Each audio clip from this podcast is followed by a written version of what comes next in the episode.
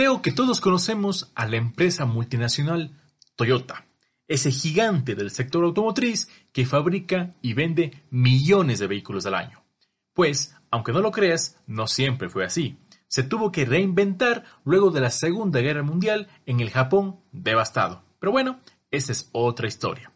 En esta clase hablaremos sobre la filosofía que hizo y hace que esa empresa y muchas más alrededor del mundo sean súper productivas y sobre todo competitivas en un mercado cada vez más incierto.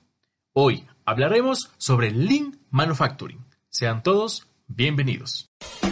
Bienvenido al podcast Escuela Lean, un espacio donde aprenderemos diversas herramientas que te ayudarán a mejorar la productividad en tu empresa, tu negocio o tu emprendimiento y, por qué no, tu productividad personal. No importa si lo tuyo son los bienes o los servicios, no importa si tu empresa es grande o pequeña, lo que importa es que quieras mejorar, que quieras aprender, sobre todo que quieras generar ese cambio de cultura organizacional que tanto esperas y que tanto necesitas. Al final de cada clase encontrarás totalmente gratis una presentación del tema que fue tratado o un resumen con los puntos más importantes, así como material de apoyo, plantillas o ejercicios que te ayudarán a reforzar lo aprendido y sobre todo que lo puedas poner en práctica lo antes posible. Mi nombre es Alfredo Quito, ingeniero, consultor y emprendedor y seré el puente para transmitirte todas estas herramientas y conocimientos. Pues bien, todos listos, la clase ha empezado. En la clase de hoy voy a hablarles sobre lo que es el Lean Manufacturing.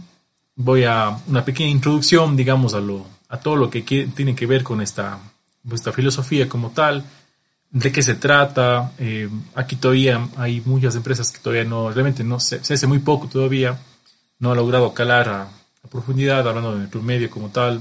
Eh, me atrevería a decir que eh, Latinoamérica, Ecuador, otros países, pues es darles una pequeña probada, digamos, de los temas principales, los principales conceptos, digamos, de Lean para que, digamos, también se interesen y si es su, su deseo, no profundicen en ese aspecto. Perdón, creo que alguien quiere unirse. Sí. Buenas noches, señor. Pues bien, ¿alguien más? Bien. Pues permítame presentarme. Mi nombre es Alfredo Quito. Eh, yo soy ingeniero industrial por la Politécnica Salesiana, aquí en Cuenca, en Ecuador. Eh, también tengo una maestría en, que hice en España, en la Politécnica de Valencia, precisamente en temas ¿no? de organización industrial y logística, ¿no? Entonces, de hecho, esta filosofía eh, yo la aprendí cuando estaba allá. Aquí, obviamente, en la universidad, eh, hay, a breves rasgos, digamos, se tocó algo en aquellas épocas, pero eh, si hay, allá, digamos, vi empresas que realmente la, han implantado y realmente, digamos, están ya muy a la vanguardia, digamos, en muchos aspectos, hablando del tema industrial como tal, ¿no? Obviamente nunca, nunca podremos comparar, digamos, a la raíz de esta filosofía, que vamos a ver que fue Japón, pero hay empresas, digamos, que ya en otros países han adoptado este tipo de herramientas y demás. Eh, yo soy más lean, por decirles de alguna forma, ¿no? Me gustan más las herramientas que ellos manejan, me gusta porque tiene mayor acercamiento con la gente, eh, no es tan eh, técnica, entre comillas, ¿no? Si cabe la palabra, sino es algo más de trabajo en equipo, de fomentar la participación de las personas y demás. Entonces, con esto digamos que no hay una filosofía eh, perfecta, ¿no? Hablando un, un, conjunto de herramientas idóneos, digamos, para las empresas. Ustedes verán, sabrán que existe eh, la teoría de restricciones, existe Six Sigma. Eh, ahora yo mismo estoy estudiando Demand Driven, que son temas más de producción. Existe Lean. Entonces no hay una única filosofía, no hay una única conjunto de herramientas. Más bien nosotros como ingenieros o como responsables, digamos, de procesos, lo que tenemos que hacer es buscar la combinación perfecta, ¿no? O sea, tomar lo bueno de cada una e ir acoplando acorde a nuestra realidad de nuestras empresas o acorde a la realidad de, los recursos que tengamos y demás. Entonces, eh, no diría que hay una única filosofía, sino más bien es ir tomando poco. Pero como les digo, me gusta más a mí esta por, por lo que, con lo que, por todo lo que concierne, ¿no? Por todas las herramientas que tiene, por la forma de hacer las cosas, es un poco más eh, simpática, digamos, y que se apega sobre todo a mi, perfil, ¿no? Que es también, eh, pesa mucho, digamos, en aquí el filosofista es quien, que si yo soy alguien más de gestión, soy alguien más eh, académico también, digamos, porque me gusta todas estas clases, y, demás, gratis, digamos, por, decirlo de una manera. Y ya, digamos, mis años de estar en, planta como tal, eh, ya como que fueron pasando un poco, que ahí creo que pegarían herramientas un poco más de planta, de piso y demás. Pues bien, vamos comenzando. ¿Qué vamos a aprender el día de hoy? Pues cinco cosas eh, muy fundamentales. Eh, una breve reseña, digamos, cuál es el origen del Lean. Vamos a ver a una definición o definiciones ¿no? que se intenta dar al Lean Manufacturing. Vamos a hablar sobre los principios del Lean o los, fundamentos o pilares, digamos. Vamos a conocer este término, lo que es mudas del Lean Manufacturing. Y vamos a ver a breves rasgos algunas herramientas de Lean. Perdón. Perfecto. Espero que todo me esté escuchando bien. Bien. Iniciemos. Ok, como les dije, Lean Manufacturing, como les dije un poquito, tiene un origen medio interesante, ¿no? Nace en el Japón, obviamente en la industria japonesa como tal, que, pongo una fotito medio simpática, que obviamente todos conocemos de Japón por su diferente cultura, eh, creo que mucho del anime nos, eh, los que ven o son fans les gusta, hay, un, hay una constante medio, medio igual para todos, es la disciplina, ¿no? El Japón es ordenado, es disciplinado. Entonces, esto es una, filosofía que va a hacer eh, hincapié en, sus aspectos muchísimo. Porque, de hecho, digamos que esa es la desventaja de Lean. Que muchas veces no, sus herramientas tal vez no funcionen en ciertas empresas o ciertas eh, culturas porque no somos japoneses, así de sencillo. ellos está hecha a su medida, ¿no? Pero de una forma intentamos adaptarle a nuestro medio, ¿no? Eh, además, aparte que en Japón nació en una industria icónica que todos conocemos, que es la Toyota, industria automotriz a nivel mundial, el IN nació en esa empresa. Muy bien, yo les voy a contar cómo nació y qué es lo que pasó. Pues bien, estábamos en la Segunda Guerra Mundial, todos conocemos que Japón participó en la Guerra Mundial, eh, perdió contra Estados Unidos como, como sabemos, eh, ocurrieron los eventos de las bombas atómicas ¿no? en, Nagasaki en Hiroshima, y pues el país quedó totalmente devastado, digamos, tanto eh, en, estructura, tanto su moral, tanto en la industria como tal, ¿no? Quedó totalmente devastado. Y pues Japón inicia un proceso de, reconstrucción, básicamente, ¿no? En todos los aspectos, ¿no? Y una de las empresas, obviamente, que tiene que volver a levantarse es la Toyota, ¿no? Que es una empresa automotriz. Pues la Toyota, digamos, en esa época, ¿no? En la época posguerra, se ve en una clara desventaja frente a los grandes competidores a nivel mundial, que son los grandes productores norteamericanos o Estados Unidos, con la General Motors y con la Ford respectivamente, ¿no? Empresas que ya igual tienen sus años para esa época y que pues que ellos habían apelado a la gran producción en masa, ¿no? Aquí podemos mencionar a Henry Ford, por ejemplo, ¿no? Que también es bastante conocido, que fue el quien eh, más o menos adaptó el, el proceso de producción en masa. No fue el creador como tal, eh, les recomiendo que vean un documentales bastante simpáticos de History Channel, que son los, me parece que se llama Titanes de la Comida, algo así, donde se muestra dónde nació este proceso de producción en masa, fue en la salsa de tomate Heinz, ¿no? fue mucho más antes de, de la Ford, pero él copió, digamos, ese modelo, lo llevó a la Ford y pues la producción en masa. Pero ¿qué pasaba con la Toyota? Se dio cuenta que para poder competir contra ellos a nivel mundial, tenía, no podía copiar el modelo, modelo de ellos. ¿Por qué? porque Japón estaba obviamente en una debacle económica y pues no había recursos. La gente necesitaba un auto mucho más barato, un auto que sea mucho más pequeño y un auto que sea mucho más ahorrador sobre todo de combustibles. Todos pensamos en los modelos de la Ford o la General, pensamos en grandes carros, ¿no? En grandes carros, 4x4, súper grandes. Pensemos en la Ford 150, pensemos en el antiguo Bronco, y demás, ¿no? Son carros súper grandes, ¿no? Eh, super, eh, que consumen muchísimo combustible, eh, motores de 6, motores V8, ¿no? Entonces la Toyota dijo, ok, realmente yo no puedo hacer eso porque no es mi realidad y no le va a servir a, mi, a su cliente objetivo, ¿no? Que era el mismo ciudadano japonés. Pues en esa, en esa, esa trama, ¿no? Empezar, ¿qué hago, no? O sea, ¿cómo compito? O, digamos, ¿qué, ¿qué puedo hacer yo con los recursos que tengo, con mi realidad? pues poco a poco va pensando y aparece este señor, que es muy famoso, que se llama Taichi Ono, y él entonces, ingeniero de la Toyota, pues empieza a pensar, empieza a idear muchas herramientas, eh, muchas eh, soluciones, digamos, a los problemas que presentaba Toyota en esa época, y empieza a optimizar sus recursos, ¿no? Empieza a crear un modelo, empieza a crear una, unas bases como tal, ¿no? Empieza a, mejorar todo el sistema como tal. Pues este señor es el creador del sistema Toyota de producción, ¿no? El famoso TPS, que también le pueden encontrar ustedes en inglés, el Toyota Production System. Él inventa el sistema como tal. Y no es, un, no es que él dijo, muy bien, eh, hoy es viernes, vamos a empezar a trabajar, necesitamos una serie para el lunes tenía la solución, ¿no? Él se tardó alrededor de 30 años en moldear todo este sistema, que es una gran caja, digamos, de herramientas, de filosofías, de, principios, hasta de valores, ¿no? Como tal, de, de, la empresa. Y él moldeó todo esto, ¿no? Aquí en este, en este pequeño esquema podemos ver los grandes pilares del Lean, ¿no? Viene a ser el justo a tiempo, el Jidoka, el Kaizen, que es la mejora continua, ¿no? Tiene unas bases y demás. Esto es eh, un modelo esquemático de lo que se le conoce como la casa Toyota, ¿no? Que es todo los principios, todas las herramientas, todas las formas de trabajo que constituyen el sistema de producción Toyota como tal. Ya vamos a ver por qué se llama Lean, ¿no? Porque yo le digo Lean, no le digo Toyota Production System.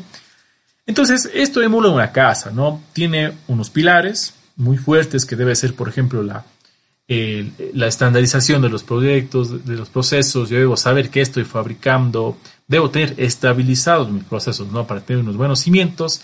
Y entonces ya empiezo a crear sistemas, ¿no? El Kanban, el Genjunka, etcétera y al final tengo tres pilares principales que son, como les digo, el justo a tiempo, el Kaizen, el Jidoka, ¿no? Y al final, el techo son los resultados, ¿no? Bajos costos, lead time bajo, calidad, etcétera, como tal.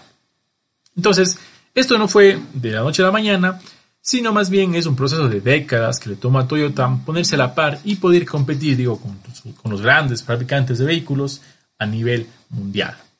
Pues bien, entonces el haber implantado esas mejoras en la Toyota como tal, a Toyota le permitió en apenas, en apenas 30 años pasar de, de, fabricar 40 vehículos al año a fabricar en la actualidad más de 7 millones de vehículos al año. ¿Sí ven?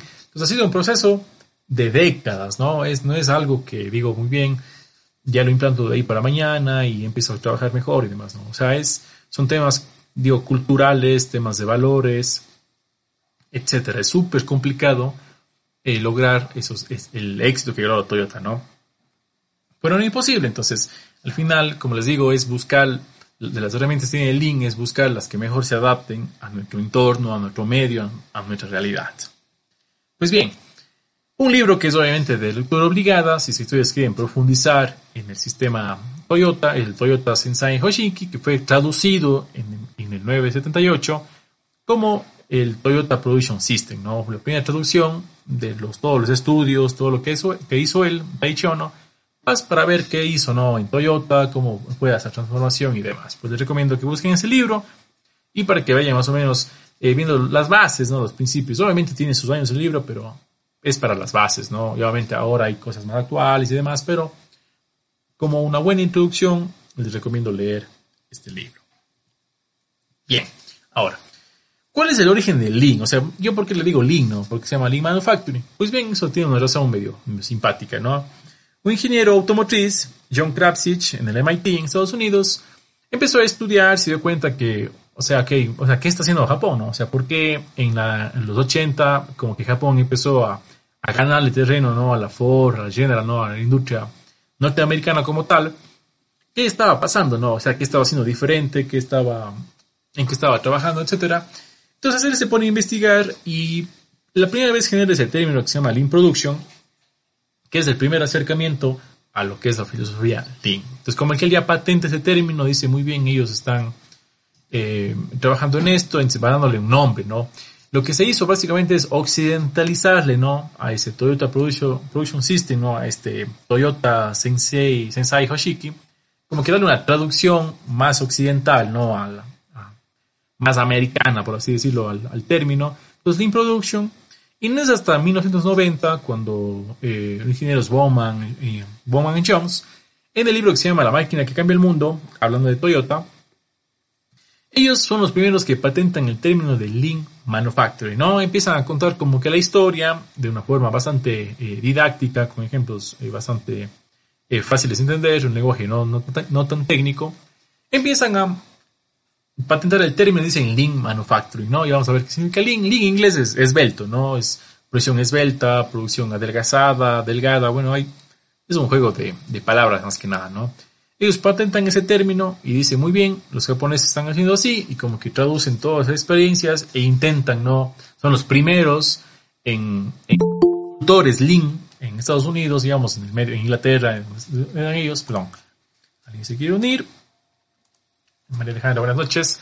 Y empiezan a, a, a, promocionar, ¿no? Digamos, la filosofía, estas nuevas herramientas, a decir, miren, los japoneses trabajan así, porque nosotros no trabajábamos así, etcétera, ¿no? Entonces hay dos libros que también les recomiendo que se consigan. Estos, bueno, aquí yo físico no lo he encontrado, pero lo tengo de manera online. Igual este. Eh, la máquina que cambió el mundo y Link Thinking, ¿no? Aquí donde se cuenta prácticamente de una forma bastante simpática, ¿no? Es muy didáctica, con ejemplos así de, de empresas de Estados Unidos, de proveedores de, de proveedores de Estados Unidos, eh, proveedores, proveedores de la Toyota en Estados Unidos, como poco a poco iban adaptando esa filosofía de Japón a, a, ellos mismos, ¿no? Cambiando el pensamiento, aplicando los principios, poco a poco. Entonces, igual, si quieren ya introducirse un poco más de mundo Lean, conocer un poco más a profundidad las bases y ver por dónde va la cosa, pues les recomiendo, obviamente, que conozcan esos dos libros, ¿no? La máquina que cambió el mundo y Lean Thinking. Pues bien, ahora ustedes en la bibliografía van a encontrar estos términos de Lean de muchas diferentes formas, ¿no? Pero ten en cuenta que son más o menos iguales, ¿no? Simplemente son traducciones o adaptaciones, ¿no? Hay, eh, tenemos libros de España, tenemos libros muchas editoriales mexicanas, entonces siempre hay términos diferentes, pero para que sepan que son iguales. Por ejemplo, Lean Manufacturing se le conoce como TPS, que es el Toyota Production System, como Lean Production, el Lean Manufacturing obviamente, como manufactura esbelta, como producción esbelta y por ahí también hay otros términos que, que conocemos. Entonces, todos estos términos son eh, sinónimos de una forma, de la, la, misma definición, entonces para que aprendan que, o busquen, cuando busquen bibliografía, les pueden buscar de diferentes formas, ¿no?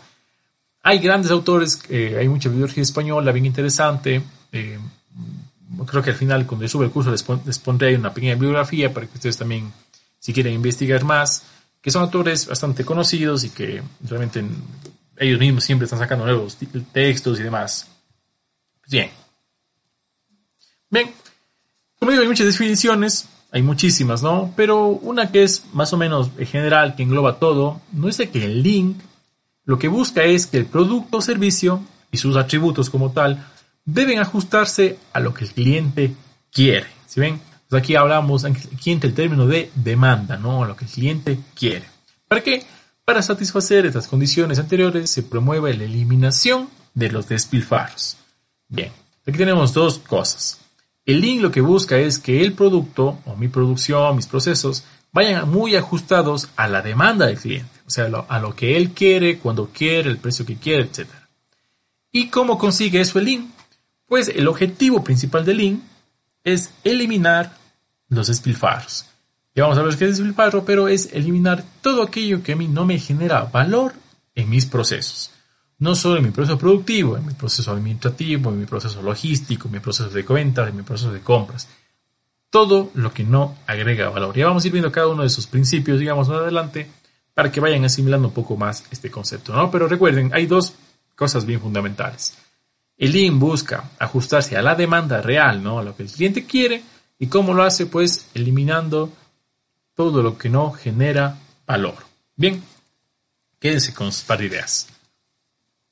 Ahora, también es importante y es bastante eh, curioso, digamos, mencionar que a partir del Lean Manufacturing como tal, se han derivado algunas aristas, algunas eh, ramas, digamos, del Lean, que buscan abarcar o ser mucho más específicos en algunas áreas.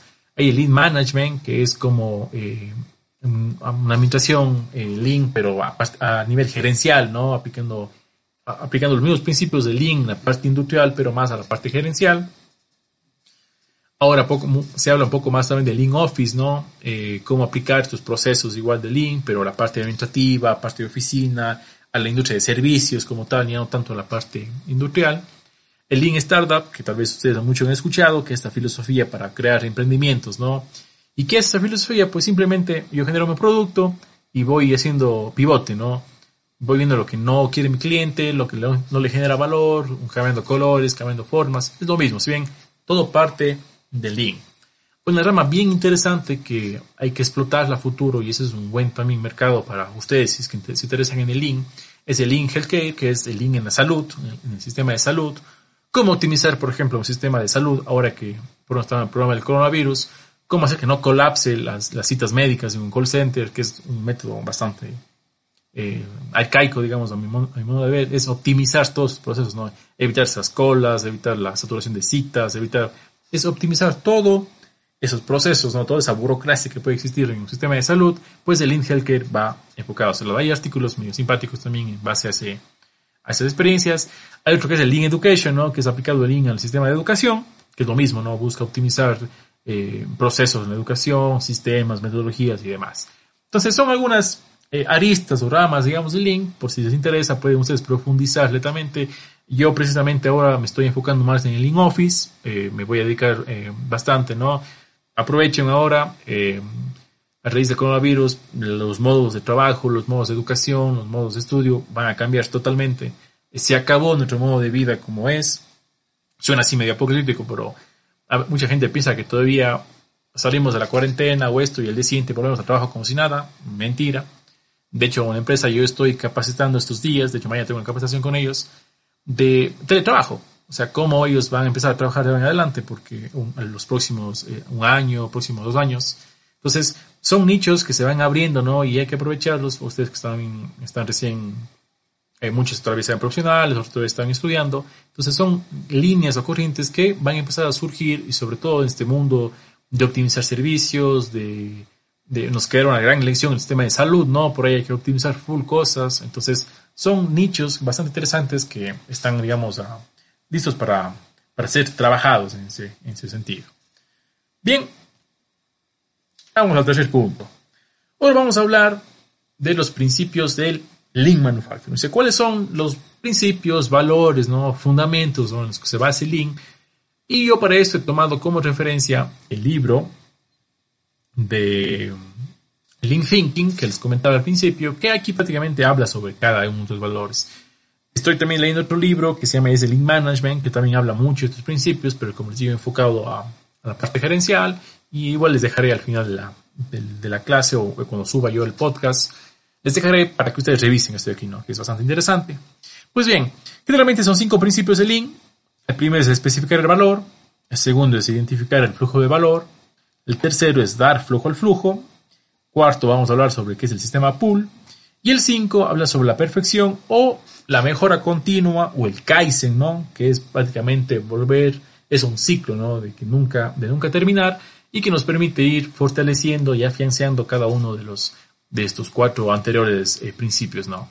Entonces voy a ir explicando nuevamente de una manera breve, no tan profunda, no nuevamente por el tiempo, cada, cada uno de estos valores para que vean que son principios eh, bastante fáciles de comprender, pero obviamente en la práctica ya depende mucho de muchos cambios de pensamiento, sobre todo, ¿no? Es un, cambios de chip en algunas cosas. Eh, por ejemplo, me imagino que muchos de ustedes producen en, lotes o conocerán la producción en lotes, después el link va muy en contra de eso, ¿no? O sea, hay un cambio eh, radical, digamos, en la forma de, de producir de las cosas, ¿no? Y lo que también quiero que tengan claro es que cuando yo hable de proceso o hable de, producción, no solo piensen en algo industrial, o sea, sino más bien piensen en un proceso de hacer una, una de un sistema, digamos, alguna, una autoridad pública, por ejemplo. Hay un proceso ahí que hay que hacer, ¿no? En un estudio de, abogados, hay un proceso que hay que realizar para registrar una marca, por ejemplo. Todos son procesos, ¿no? O sea, la verdad, procesos no envuelve únicamente al mundo industrial, sino también el mundo de los servicios, ¿no?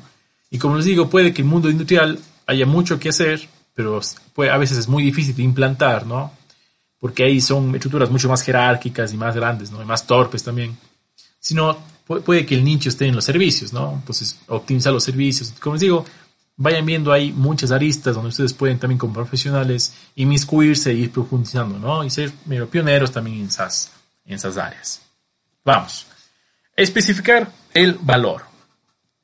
Pues bien, ¿Qué es especificar el valor? ¿no? Según Bowman Jones, en su libro, dice que es una capacidad provista a un cliente en el momento adecuado, a un precio, a un precio apropiado, según lo define en cada caso el cliente. Eso quiere decir que el valor, la apreciación de valor, es diferente para cada persona. O sea, cada persona, para cada persona, cada producto es muy diferente.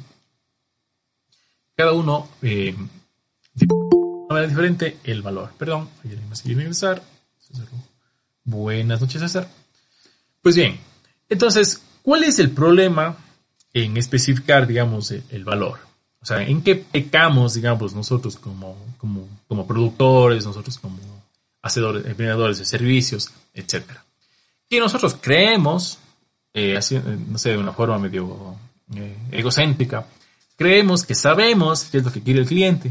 O sea, nosotros decimos, muy bien, yo fabrico macetas y yo creo que esta maceta es muy bonita, a mí me gusta, me gusta el color y estoy seguro que le va a gustar al cliente. Ese es un error muy grave que se comete generalmente. Porque puede que mi producto a mí me encante. O sea, pucha, el mejor producto, para mí es el mejor producto del mundo, el mejor servicio, lo que sea. Pero puede que yo saque el mercado y nadie me compra. Pero a mí me encanta mi producto. Eso pasa siempre, eso es muy normal. Entonces, lo que llama este primer principio es que el valor no lo define el productor, lo define el cliente. El cliente es quien me dice, ok, mire, yo quiero un carro que sea azul, que sea 4x4, que tenga aire acondicionado, y bien. Entonces, él me dice muy bien, ah, ok, él quiere que produzca esto, pues hagamos esto, ¿no? Entonces, obviamente hay un estudio ahí atrás, ¿no? No sé, de mercado, un estudio donde a ver un nicho de mercado y demás. Pues bien, otro tip que les doy aquí en este punto, hablando de este valor,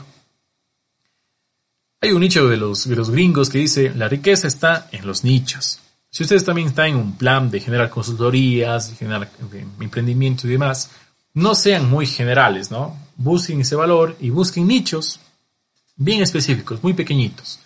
Y a ese nicho sí ofrezcanle un producto muy diferenciador, ¿no? Que él simplemente busca valor. Por ejemplo, les pongo un ejemplo como digo aquí, cuando hablo de link, no simplemente es a la industria, sino también es a la parte de servicios. Imaginemos un fotógrafo, ¿es cierto? Dice, muy bien, soy fotógrafo. Y si, no, otro ejemplo, un ejemplo mucho mejor. Digamos que soy community manager, ¿no? Ese es mi servicio como tal. Pues bien, ¿cuántos community managers hay en Ecuador, hay en, no sé, solo en, mi ciudad, en Cuenca o en, en, Latinoamérica? Voy a ver 10.000, miles de ellos. Y al final, si tú eres muy general, vas a competir por precio. O sea, no él me sabe que usted me cobra 100 y él me cobra 90, pues me voy con el de 90. Y al final me da lo mismo. Pero ¿qué tal si soy un community manager únicamente para eh, dispensarios médicos? O sea, para, para doctores, para médicos. Ah, ya llego mucho más específico, ¿no? Entonces ya fijo las necesidades de ese cliente bien específico y digo, ah, a los médicos les gusta que estén los horarios, les gusta que ellos quieren que eh, eh, dé posts de salud, quieren que dé ni sé qué, entonces tipo de cosas, ¿no? Quieren que ayude a gente a las citas, bla, bla. Entonces, ven, entonces, si ustedes son muy generales, es muy también difícil especificar el valor, porque si estás con un universo súper grande de gente, todo el mundo quiere algo diferente, y no te vas a poder diferenciar como tal. Entonces es mucho más fácil concentrarte en un nicho para encontrar y escuchar y saber qué es de valor. Pues bien, pues quédense con esa idea. Yo no decido lo que es el valor, mi cliente decide lo que es valor para él. Bien. Ahora, una vez que yo ya tengo definido qué es el valor, o sea, qué es valor para un cliente, no él quiere que sea quiere que sea un, pantalón, por ejemplo, no, no, le gusta, quiere que sea color negro, quiero que, quiero que tenga solo un bolsillo atrás, no sé, etcétera, me invento, ¿no? Una vez que yo como productor tengo ya identificado el valor, pues tengo mi proceso, ¿no? Bien o mal, yo he armado un proceso, ¿no? Un proceso A, un proceso B, un proceso C. Tengo entrega, tengo clientes, tengo proveedores, mi sistema de información para la producción, etc. Pues bien, aquí existen dos tipos de flujos en todo, en todo, en todo sistema de producción. Hay un flujo de materiales, que se puede remestrar de esta manera, y hay un flujo de información. Pues bien, si yo no escucho desde el principio a mi demanda, o sea, si no estoy en sintonía con mi demanda, me va a generar algo que se llama el efecto látigo. ¿Qué es el efecto látigo? Que por ejemplo, si yo soy un proveedor y yo a mi proveedor le digo que sabe que quiero 100, quiero 100, no sé, 100 tableros de, de madera de alguna medida, porque tengo un pedido que creo, o yo creo que mi, mi cliente me va a pedir esos 100, tengo 100 y pero resulta que únicamente mi cliente me pide 50. Entonces yo mandé esos 100, o sea, le inyecté esos 100 a mi proceso y todos hicieron 100, 100, 100, 100 y se va generando una distorsión súper grande en todo mi proceso. Al final solo me pide 50. O al revés, yo pide 100 y mi cliente me pide 200. Entonces le voy a quedar debiendo, no, rompo stock, pierdo el cliente, pierdo la venta, etcétera. ¿Sí ven? Entonces, lo primero, como digo, muy bien fijado que es el valor. Y una vez que yo tenga fijado mi valor, tengo que identificar mi flujo de valor. Es decir, tengo que saber exactamente qué procesos son realmente esenciales y qué procesos agregan valor a mi producto y qué procesos no agregan valor a mi producto. ¿Por qué? Porque hay tres tipos de... Creo que estamos adelante. Hay tres tipos de... Hay dos tipos, digamos, de, de procesos. Hay procesos que me agregan valor a mi producto. Imaginemos que tengo un carro. Obviamente el proceso de pintado le va a agregar valor. Tengo, digamos que tengo una fábrica de jeans. Obviamente el proceso de poner el cierre al jean le agrega valor al producto, netamente. Y tengo productos, tengo procesos sin valor agregado. Por ejemplo, tengo un proceso de calidad en, eh, en la producción de jeans. Tengo un proceso de control de calidad al inicio del proceso, a la mitad del proceso, al final del proceso. ¿Ese proceso le agrega valor? Mm, tal vez sí, tal vez no. Pero ¿cuál es el punto? Si yo hago 100 inspecciones de calidad y mi producto vale 10 dólares, le puedo hacer 200 inspecciones de calidad y va a seguir valiendo 10 dólares. Tengo un proceso de transporte, por ejemplo, una fábrica, no sé, de, cerámica. Tengo mi mercadería ahí en la fábrica, en el piso, y tengo desordenada mi, mi, mi bodega. Si yo muevo ese pallet 10 veces en el día, ese pallet va a seguir valiendo lo mismo que si no lo hubiera movido ninguna vez en el día. ¿Sí ven? Entonces son procesos que no le están agregando de valor, por más que yo le, aplique, digamos, le meta, digamos, en mi proceso, no agregan valor, pero hay que diferenciar. Hay procesos que me agregan valor, que son estrictamente necesarios, por ejemplo, un proceso de transformación que es obviamente necesario. Hay procesos que agregan valor que no son esenciales. Si no son esenciales esos procesos, pero me agrega valor, pero no es tan esencial. Imaginemos, o sea, tengo un jean y digamos que yo le plancho, ¿no? O sea, me agrega valor, pero tengo dos opciones. O algo que cree valor, o sea, le doy más valor a ese planchado, de alguna forma, o simplemente, o al final simplemente lo elimino. Y existen procesos que son sin valor agregado, pero son necesarios. Como les digo, puede ser ese único control de calidad, por ejemplo. Esto yo debo hacer lo próximo para eh, eh, maximizar, no, perdón, aquí es minimizar, ¿no? Este proceso y si ya realmente no es esencial y no me agrega valor, pues lo elimino, ¿no? Entonces la clave está en identificar en todo mi flujo. Para esto hay una herramienta que, por ejemplo, se utiliza que se llama BCM. Hay otra herramienta que, que tranquilamente pueden ustedes ir viendo las actividades, viendo los tiempos, viendo eh, los entregas y demás. Pues ustedes vayan viendo de todos sus procesos. Digan este valor, ok, este sí es muy necesario, este no es tan necesario, este realmente lo elimino. Y así vayan identificando todo lo que no le genera valor a ustedes. Perdón, hay alguien aquí. Una pregunta. Dice, ¿cómo un departamento de calidad no agrega valor, pero es necesario? Esa es una pregunta. Bien, porque hay una filosofía que se llama Jidoka, que de hecho lo que hace el Jidoka es eliminar los controles de calidad. ¿Por qué? Porque en un proceso productivo tú puedes tener un control de calidad al final, ¿no es cierto? Muy bien, veo mi producto terminado, y si llego a ese punto y veo que mi producto terminado no cumple las especificaciones, si llego a ese punto, ¿qué hago con ese producto? Si lo puedo reprocesar, pues bien, lo reproceso. Y si no puedo, he perdido todo el tiempo del mundo en fabricar un producto que ya estaba mal. Imaginemos en la cerámica. Si la cerámica llega a un punto que ya se quema y se vitrifica, ya no puedo hacer nada con ese producto. Así que al final, y ahí llego el control de calidad y digo, ah, que estaba mal el color. O me está saliendo eh, trizada la, la, pieza. Ya no hago nada con cerámica. Lo perdí.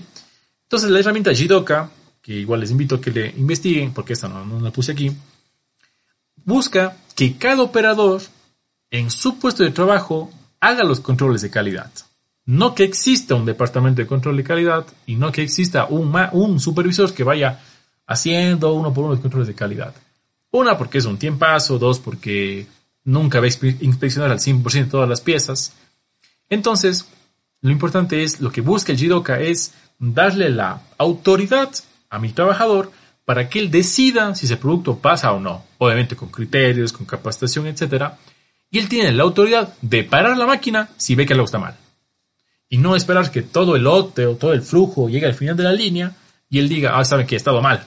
¿Y dónde estaría mal? Entonces vamos de retro y digamos que encontramos un, un proceso que está a dos días de salir al producto final. Imagino, la cerámica es así. Y te hablo de cerámica porque justo la empresa que estoy haciendo la capacitación ahora es una cerámica. Un, un, producto, desde que se forma, o sea, en crudo, digamos, la arcilla como tal, hasta que sale del horno, puede pasar una semana, varios días. Y si yo no detecto a tiempo que el error, por ejemplo, digamos que el error ha sido en el primer proceso, toda la producción que está adelante de eso de ahí, ya en los procesos de esmaltación, de secado y demás, todos están mal. Entonces la idea es identificarle en ese instante la falla, que es un control de calidad que no necesariamente tiene que ser un supervisor de calidad, sino más bien el operador decide, muy bien, esta pieza está mal, tengo que parar la máquina, tengo que ajustar la máquina y ahí sí sigamos. Y para evitar eso también, los errores, hablemos de procesos de ensamblaje, existen las técnicas que son las Pokayoke, que son las que las técnicas anti-error de los trabajadores. ¿Qué hace la técnica Pokayoke? Que así el trabajador se equivoque, eso no genera un defecto. ¿Por qué? Porque el sistema le debe evitar que ese defecto avance. ¿Sí ves? Entonces, llevarle el control de calidad a todos los puestos, no hacerle muy horizontal a ese proceso. Entonces, aquí digo como digo, no te sirve de nada tener un proceso de control de calidad al final del proceso si ya viene todo mal pues ya tiraste esa pieza, ¿no? Y es, está totalmente ya dañada. Sí, o sea, después, si quieres explico más a profundidad lo de Jidoka, eso busca, ¿no? Es una automatización prácticamente del trabajador en, esa, en ese sentido. Pues bien, una vez que yo he identificado mi flujo como tal, ya sé muy bien, sé cuáles son mis procesos ideales, sé cuáles me agregan valor, y obviamente tomen en cuenta que yo una vez he identificado todos, no quiere decir que yo lo siga mejorando, ¿no? Lo siga optimizando, lo siga mejorando, haciendo más eficiente y demás. Entonces, el principio trata sobre eso. Es darle flujo al flujo, como tal.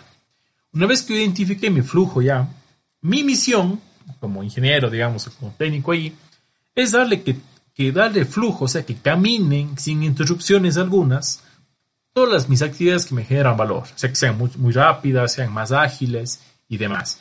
Entonces aquí entran ya las herramientas, ¿no? Todo lo que tú sepas para optimizar proceso y demás, aquí, aquí es el punto donde tienes que aplicar todo eso. Si yo sé que este proceso es esencial y me genera el valor que me da, me genera todo el precio de venta, digamos, del producto, pues me enfoco y le doy toda la atención necesaria para que ese proceso sea mucho más efectivo. Además, ¿qué busca el Lean, no? El Lean busca irme en contra, perdón, irme en contra de la producción de lotes. Voy acá. Alguien se quiere ir. Buenas noches, Paul. Bien, entonces, ¿qué busca el Lean? Irse en contra de la producción por lotes. Este es el cambio de chip más interesante que nos invita el Lean. ¿Por qué? Por ejemplo, ¿qué es más rápido? Digamos que soy un, soy un profe y digamos que voy a calificar exámenes, ¿no es cierto? ¿Qué es más rápido? ¿Calificar pregunta por pregunta o calificar un examen por examen? O sea, no sé, habría que hacer la prueba. ¿O qué es mejor? Eh, sellar hoja por hoja y después tengo que firmar. O primero sello todas las hojas y después firmo todas las hojas. Entonces, mm, tal vez depende del producto, pero lo que invita el link es que nos olvidemos de esas grandes producciones por lotes, ¿no? Que estábamos acostumbrados en las fábricas, ¿no? Esa producción en bache, ¿no? Que se llama también batch. ¿Qué decimos? Es irnos en contra de eso. ¿Por qué? Lo que busca el Lean es que el flujo, mientras más flujo yo le dé el flujo, más alto, porque verán, todo esto que, todas las técnicas que yo aplique, al final se, van, se ven reflejadas en un aspecto económico, ¿no es cierto? Que es un ROI, es mi, mi retorno de la inversión, ¿no es cierto? Entonces, mientras yo proteja el flujo, que es lo clave en este experto, mientras más yo proteja y le promueva a mi flujo, es decir, le haga que le protejo mi flujo, o sea, que no tenga interrupciones, y le promuevo, ¿no? O sea, le hago que tenga velocidad, tenga constancia y demás, mucho más puedo yo maximizar el ROI, o sea, maximizar el retorno de mi inversión. Tengo que proteger y tengo que promover el flujo. Eso es clave, digamos, en un sistema Lean, uno de los principales sistemas, del, los principales principios del Lean, irse en contra del flujo. Obviamente, dependiendo de, de la característica de mi proceso y dependiendo de la naturaleza de mis recursos y demás, yo tengo que buscar, si no puedo, obviamente lo ideal, ¿no? En papel, es que el flujo sea pieza a pieza, ¿no? Una pieza, una pieza, una pieza. Pero obviamente por la naturaleza del proceso y demás no se pueden. Pero es buscar que ese lote sea lo más pequeño posible. Ya más adelante voy a explicarles una herramienta que se llama y van a entender por qué es importante hacer lotes pequeñitos. Por ejemplo, muchas de las empresas cometen este error. Dice muy bien, se interesan en la productividad. No, es que perdemos, si paramos, perdemos productividad. Si damos una capacitación a las 11 de la mañana, perdemos productividad. Uh, esa hora es perdida. Y así, es el cuento de toda la vida. Pero lo que no se dan cuenta es que tener grandes productividades no es necesariamente es sinónimo de tener un retorno de, dinero, ¿no? Que yo sea muy productivo no necesariamente quiere decir que sea muy eficiente. Son conceptos totalmente, eh, digamos que opuestos en ese sentido, ¿no? No se trata de que yo compro una máquina que oh, tengo una máquina que es 5 mil pesos en el día y ahora compro una de 10 mil. Obviamente soy mucho más productivo. Obviamente van a bajar mis, mis, mis costos fijos y demás. Pero ¿y? Si yo hago, antes hacía 5 mil piezas, ya ahora hago 10 mil, ¿dónde meto esas 5 mil piezas más? Me va a ocupar espacios de inventario, me va a entorpecer los flujos, van a necesitar mayor costo de mantenimiento, van a necesitar mayores movimientos de, la, de, la, de todo ese producto, etcétera. Si ven, es no necesariamente que yo tenga grandes máquinas y produzca en grandes cantidades, quiere decir que yo voy a ganar más o voy a ser más eficiente. No tiene nada que ver. Todo depende cómo nosotros establezcamos el flujo. Ahora, aquí les invito a que investiguen un poco más sobre la herramienta que se llama Demand Drive. Esa herramienta también está bastante nueva, no está muy, eh, todavía no ha penetrado mucho, digamos, aquí, y se basa mucho en esto del flujo, ¿no? Creando buffers entre cada proceso y demás, ¿no? Un término que se llama desacoplar mi producción y que lo que nos va a ayudar a que el flujo siempre sea continuo, ¿no? Sin importar que esta máquina, la A, produzca 5.000 piezas y la máquina B produzca 2.000, ¿no? Recordemos que la teoría de restricciones se basa en cuello de botella, ¿verdad? Entonces, en cambio, el demand driven busca ya allanar, ¿no? Y equilibrar todo ese, esas diferencias que puede haber, que son normales, digamos, en un proceso. Pero hablando mucho de ese término de, de desacoplar los procesos, ¿no? Investiguen ese término, ¿no? Desacoplar. Pues bien, entonces digo, dar flujo al flujo, ¿no? Hacer que todo fluya y aquí, como les digo, aquí se metan la cabeza a todas las herramientas que tengan para optimizar sus procesos. Bien, cuarto principio. Como les dije al principio, el link lo que busca es trabajar y escuchar a la demanda. Es importante en este sentido que el link nos introduce el término del sistema pool. ¿Qué es el sistema pool? Pues nada se fabrica hasta que sea necesario. Es decir, existe el, para explicarles bien, hablemos en, sistemas de producción. Hay el sistema MRP, que es el más antiguo, digamos, de la década de los 60 por ahí, y el MRP ha ido evolucionando en RP2 a, los RPs actuales, ¿no? a, los, los, sistemas de producción. Pero ¿cuál es el problema? ¿Cuál es el problema, de hecho, de todo sistema de producción? Pasa lo mismo con el Lean. El Lean, está desde la década de los 60, 70, 80, ¿no es cierto? Uno puede decir, ah, no, pues, son herramientas ya de hace años. Sí, pero ¿dónde está el truco, digamos, cuál es el secreto? Que el problema es que a veces las fábricas fallan porque se quedan con los sistemas con las y siguen aplicando las mismas reglas de esos sistemas. Pensemos en el sistema ERP. Ahí, hablamos de pronósticos, la típica el planificación agregada, la producción maestra, el MRP, la lista de materiales, las órdenes de producción, etcétera, ¿no? Es el sistema push. Tengo mi pronóstico y empiezo a bajar nivel por nivel hasta llegar al piso, ¿no? a la semana, ¿no? Al día a día en la planta. ¿Cuál es el problema del sistema MRP? Que la gente sigue utilizando las mismas reglas, pero con ambientes ya cambiados, o sea, con nuevos modelos de trabajo, con sistemas más dinámicos. El mismo cliente ha cambiado muchísimo en los últimos años. En esas épocas, hablemos 60, 70, la empresa mandaba. si eras un cliente chiquito, no te paraba bola. O sea, no, o sea, yo te produzco solo de 10 mil pesos en adelante. Y tú pedías 100. Nunca, nadie te tomaba en cuenta. ¿Qué ha pasado? Ahora el cliente tiene mucho más poder de negociación. Y como hay muchas más empresas, pues yo peleo por ese cliente. ¿Y cómo peleo? Pues siento más flexible, adaptándome más, escuchando la demanda de él y demás. Entonces, ¿cuál es el problema con todos los sistemas? Hablemos MRP, hablemos TalkLink. Que existen muchas reglas, que son las reglas que están en los libros, ¿no? En papel, que, que mi pronunciación es regada, que te con la maestra, que aquí ni sé qué. Pero el problema es que el ambiente actual ya es muy diverso, es totalmente diferente la, manera de hacer negocios, la manera del, cliente, los mercados, estamos globalizados, etc. Entonces, ese es el problema con los sistemas, que a veces nos quedamos con las reglas hace mucho tiempo y vamos a las nuevas. Entonces, el sistema pull es el enemigo, digamos, lo choca con el sistema push, como les digo, el push baja desde un pronóstico, va a cada nivel hasta mi cliente. ¿Qué pasa si me equivoco en el pronóstico? Por alguna cosa. El, efecto látigo que les digo, esa variación que se va a dar a lo largo de la cadena de suministro, es amplísima. Si yo aquí me equivoco en el pronóstico, al final le termino matando a mi último proceso, que puede ser el, antes de llegar al cliente.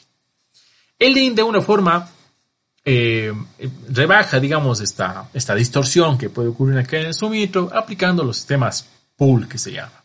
Si ustedes buscan en la bibliografía, eh, van a ver que el sistema Pool se trabaja con el sistema Kanban, que es, la herramienta que usa Lean, digamos, para su producción. Los Kanbans de producción, los Kanbans de reposición, etc. Entonces, lo que busca el pool es producir en base a la demanda.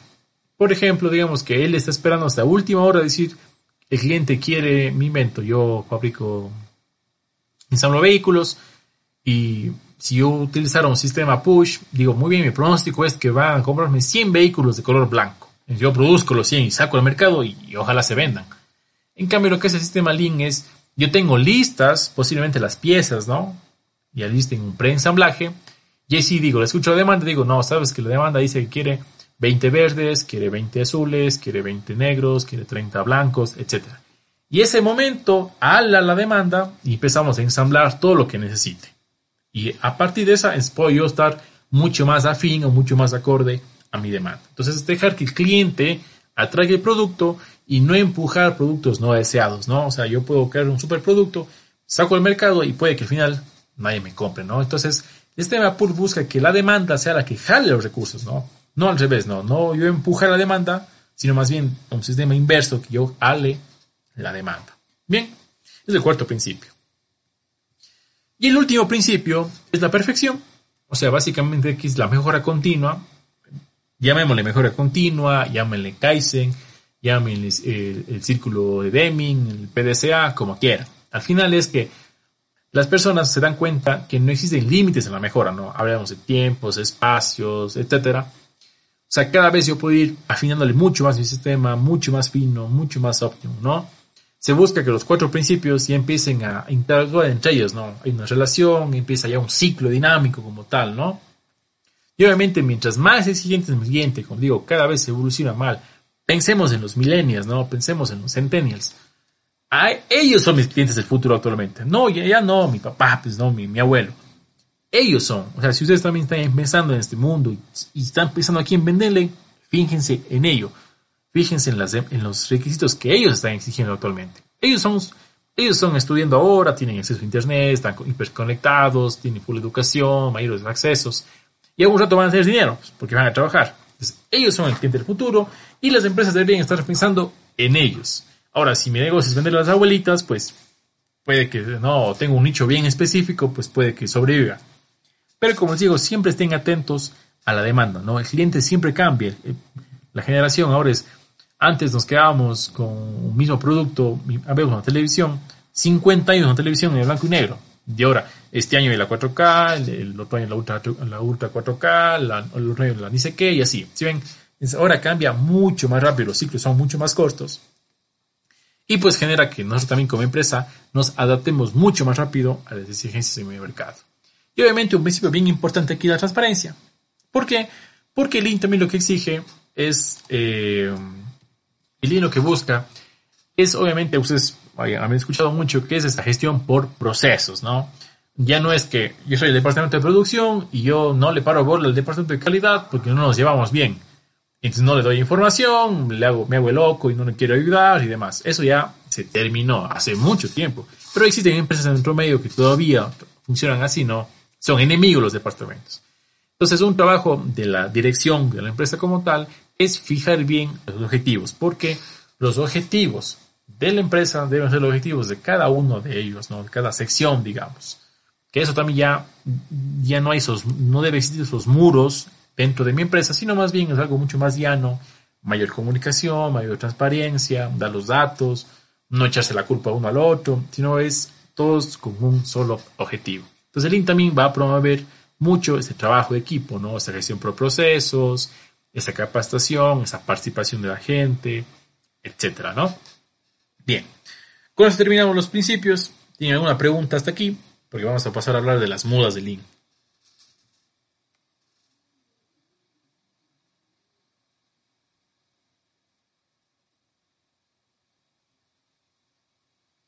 Bien, que no. Continuamos. Hay una pregunta. Dice. Muy bueno, dice. dice a dice. Ya, en una bodega, ¿cómo pueden utilizar el Lean para eliminación de stocks de seguridad o lotes máximos y más? Ya, muy buena pregunta, muy bueno. Alfredo dice, bueno, algo me va a preguntar María Alejandra, pero bueno. En una bodega, ¿cómo podemos utilizar el Lean para eliminación de stocks de seguridad o lotes máximos o mínimos? Bien, es una buena pregunta. Ya vamos a hablar, ahora que vamos a las mudas, vamos a ver las mudas de los inventarios y te voy a quedar un poco ahí cuando lleguemos ahí, ¿ya? Perfecto. Ok. La bodega es lo último, o sea, al final, o sea, digamos que cuando yo me he pasado, al final, si estás en la bodega, ese rato hay problemas, se rompen stocks, no se rompen stocks. Entonces ahí viene esto, la demanda, ¿no? Ya, ya te voy a explicar cuando lleguemos a la muda del inventario, que es el final del mal de todas las fábricas. Bien, mudas de Lean Manufacturing. Bien, la muda es la palabra japonesa para referirse tanto a un despilfarro o a un desperdicio, ¿no? Traducido a español o digamos occidentalizado. Recordemos que Lean lo que busca es eliminar todo aquello que no agrega valor al producto. Por lo tanto, se puede prescindir de ellos. Ese es el objetivo primordial en lo que se basa todo lo que yo haga con Lean Manufacturing. Es valor. Recuerden que debo definir muy bien el valor y si ya tengo mi proceso, tengo mi proyecto, pues empiezo a ver qué no agrega valor y lo voy eliminando como tal. Pues bien, hay un concepto bien interesante que también se ve mucho en la bibliografía, que es el lead time, ¿no? ¿Qué es el lead time? Básicamente es el tiempo de entrega desde que llega la orden del cliente hasta que se lo entrega, ¿no? Pues aunque no lo crean, estadísticamente, en un, cualquier proceso, ¿no? sea digo productivo de servicios, el tiempo que genera valor es mucho más pequeñito en comparación al tiempo que no agrega valor. Es súper pequeñito, súper, súper pequeñito. Tanto así que aproximadamente del 80 al 95% de todos mis procesos, es decir, traducido en tiempo, de todas las actividades que yo hago en proceso, no agregan valor a mi producto. Y tan solo realmente el tiempo y procesos que agregan valor a mi producto es del 5 al 20%. Imagínense, todo esto de blanco no sirve de nada en mis procesos. Tan solo la franjita de color negro. Entonces vean el margen gigante de mejora que tienen ustedes sus empresas. Algunos dirán, no, mi empresa sí agregamos valor siempre. Mentira. Imagina que tienes 50-50 a lo mucho. Pero tienes un 50, tendrías un 50% de margen de mejora en tus, en tus procesos, tus productos y demás. ven? Entonces, a veces hay muchas cosas, no les digo solo, como les digo, en, tema de, procesos industriales, ¿no? Sino en un mismo, en un mismo proceso de, facturación, un mismo proceso de compras, que puede ser tan burocrático, que puede ser tan engorroso en muchas empresas, ¿no? Que se hace un lío. Eh, yo vez me quedé loco porque tenía que enviar con una empresa logística, ¿no? Tiene que enviar un paquete al sur del país. Me fui a esa empresa para yo mismo enviar ese pedido y las guías. Y la señora hacía la guía con máquina de escribir. Yo me quedé frío, dijo. A los años que vi una máquina de escribir estoy en funcionamiento. Entonces, si ven, o sea, no son cosas tampoco de grandes inversiones ni cosas, ¿no? Sino más bien es eh, modos de pensar, eh, modos de hacer las cosas, eh, entiendo que a veces en nuestro medio todavía hay eh, personas que hacen, hacen a su base su experiencia y demás. Pero hay una pregunta, me parece. No, alguien quiere unirse. Buenas noches, Carlos. Bien. Hay una pregunta aquí, dice Alfredo, si se usan sistemas pool, ¿no se elevan costos de producción? Buena pregunta, ya tú respondes por ahí. Bien. Depende. No necesariamente, porque todo dependería de tu proceso como tal, si es un sistema pool. O sea, ¿qué, es, qué son, ¿cuáles son para ti, digamos, sería que ver el caso específico, digamos, qué, cuál sería para ti un costo de producción? Porque si al final yo tengo, por ejemplo, un preensamblaje, tranquilamente podría dedicarme y meterle full eh, cabeza, digamos, a producir esas piezas en base a un pronóstico, en base a la demanda como tal, pero al final yo no tengo, eh, ya no tengo un producto terminado que posiblemente no se venda, ¿no? Es que, como te digo, todo está enfocado a ese ROI, ¿no? A ese retorno de la inversión. Como digo, no es eficiente o se cree que como yo produzco más, estoy siendo más eficiente y si empiezo a producir más y más y más, obviamente me genera mucho más inventario. ¿Y dónde meto ese inventario? O sea, al final empiezo a empujarle para abajo ese inventario y, tengo que hacerme bolas para ver qué hago con ese inventario y puede que no se venda y demás. Entonces el sistema pool al final te ayuda a que tengas lo justo y necesario para tu demanda, ¿no? Pero aquí entran, digo, estas dos, estas otras herramientas complementarias. Por el demand driven, ¿qué hace? Verás. Yo desacoplo procesos. Por ejemplo, tengo mi bodega de producto terminado y tengo mi bodega de productos preensamblados.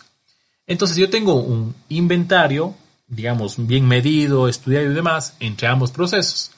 Entonces digamos que yo tengo mi inventario del producto A, tengo 100 unidades. ¿Ok? Que ha sido un pronóstico, es más o menos mi demanda, es para 3, 4 meses, depende cómo yo me organice. Y resulta que mañana hay un, nuevo cliente o pasó algo como el coronavirus y todo el mundo empieza a abastecerse y demás. Y hay una demanda de 200 productos. Si yo no tuviera 200 productos, o sea, tengo solo 100, no. Ya doy los 100, pierdo la venta de los 100. Ahora, si puedo hacer los 100, es mucho más lento que yo mande la orden de producir todos los 100, o sea, desde el primer proceso, o es más, o, pero es, perdón, es más rápido que yo mande la orden de ensamblar los 100, porque apenas está a un día de mi otro proceso. Imagínate que es un proceso A, proceso B, y aquí tengo mi bodega de producto terminado. Entonces, me es más lento que yo mande a producir todos los 100 desde el principio de la cadena, a que yo mande a producir desde el proceso anterior, que es ensamblar. Ese es un sistema pool. ¿Sabes? O sea, lo que busca es que si estoy aquí, impiden 100 más, si tengo aquí el material para los 100, entonces ahí automáticamente activo y empiezo a sembrar rápido aquí. Entonces me es mucho más fácil en tiempo, me hace ganar mucho más tiempo que yo ale a que yo empuje. Imagínate, vamos con una empresa cerámica. Si yo, si yo tengo una maceta, por ejemplo, no tengo el stock, no tengo stock de, de semi elaborados, nada. Si mando a hacer todo desde el principio, tengo que formar, la tengo que secar, la tengo que quemar, la tengo que esmaltar. Pero imaginemos que tengo aquí un, preelaborado, que es un, bizcocho, que únicamente lo tengo que esmaltar y quemar. Entonces es mucho más fácil alar desde aquí que alar, que mandar a empujar todo desde, el principio. ¿ves? Entonces, es más bien para que tú no tengas tanto inventario, con lo que bajarían tus costos de producción, tienes menos inventario, tienes menos bodega, tienes menos manipulación, y rápidamente tú puedas reaccionar a, a un pico de demanda si tienes cerca tú este buffer, ¿no? Tienes cerquita aquí productos preensamblados, etcétera, ¿no? Es lo que busca el pool. Que no tengas montañas de inventario, bajas. Si tú bajas inventario, bajas full costs. Obviamente tienes dinero, tienes más liquidez porque es dinero que te ahorraste en, invertir en otras cosas, etcétera. Bien. Entonces, ¿dónde está el despilfar? O sea, ¿dónde está? Muy bien, sé que no, no genero valor, sé que tengo mucho, mucho margen de mejora, etcétera. Pero, por el punto clave es que ustedes en su planta, en su servicio y demás, debe empezar a identificar en dónde, estoy, dónde está el despilfarro, dónde está la muda como tal. Bien. Generalmente se conocen siete mudas. Eh, ahora hablamos de ocho, en un año hablaremos de nueve, en diez hablaremos de diez, etc. ¿no? O sea, esto igual como les digo va variando, la, la bibliografía se va actualizando. Ocho mudas, generalmente se habla sobre una sobreproducción, sobreprocesos, exceso de inventarios, transportes innecesarios, movimientos innecesarios, una muda de esperas, los típicos defectos y reprocesos. Y la octava muda, que es la nueva, digamos, ahora también se le incluye, es el desperdicio del talento humano. O sea, es no valorar a mi, a mi personal como tal. Ya vamos a ver cómo. Bien. Sobreproducción. Básicamente esta muda habla sobre que nosotros producimos antes que el cliente lo requiera. ¿Sí ven? Imaginemos que estamos en estas épocas de cuarentena y yo produje mucho más de lo que iban a pedirme y pues si es un producto perecible, pues se echará a perder. ¿Sí ven? Básicamente es que yo produzca mucho más antes en base a un pronóstico errado, en base a suposiciones, en base a la experiencia y bla, bla.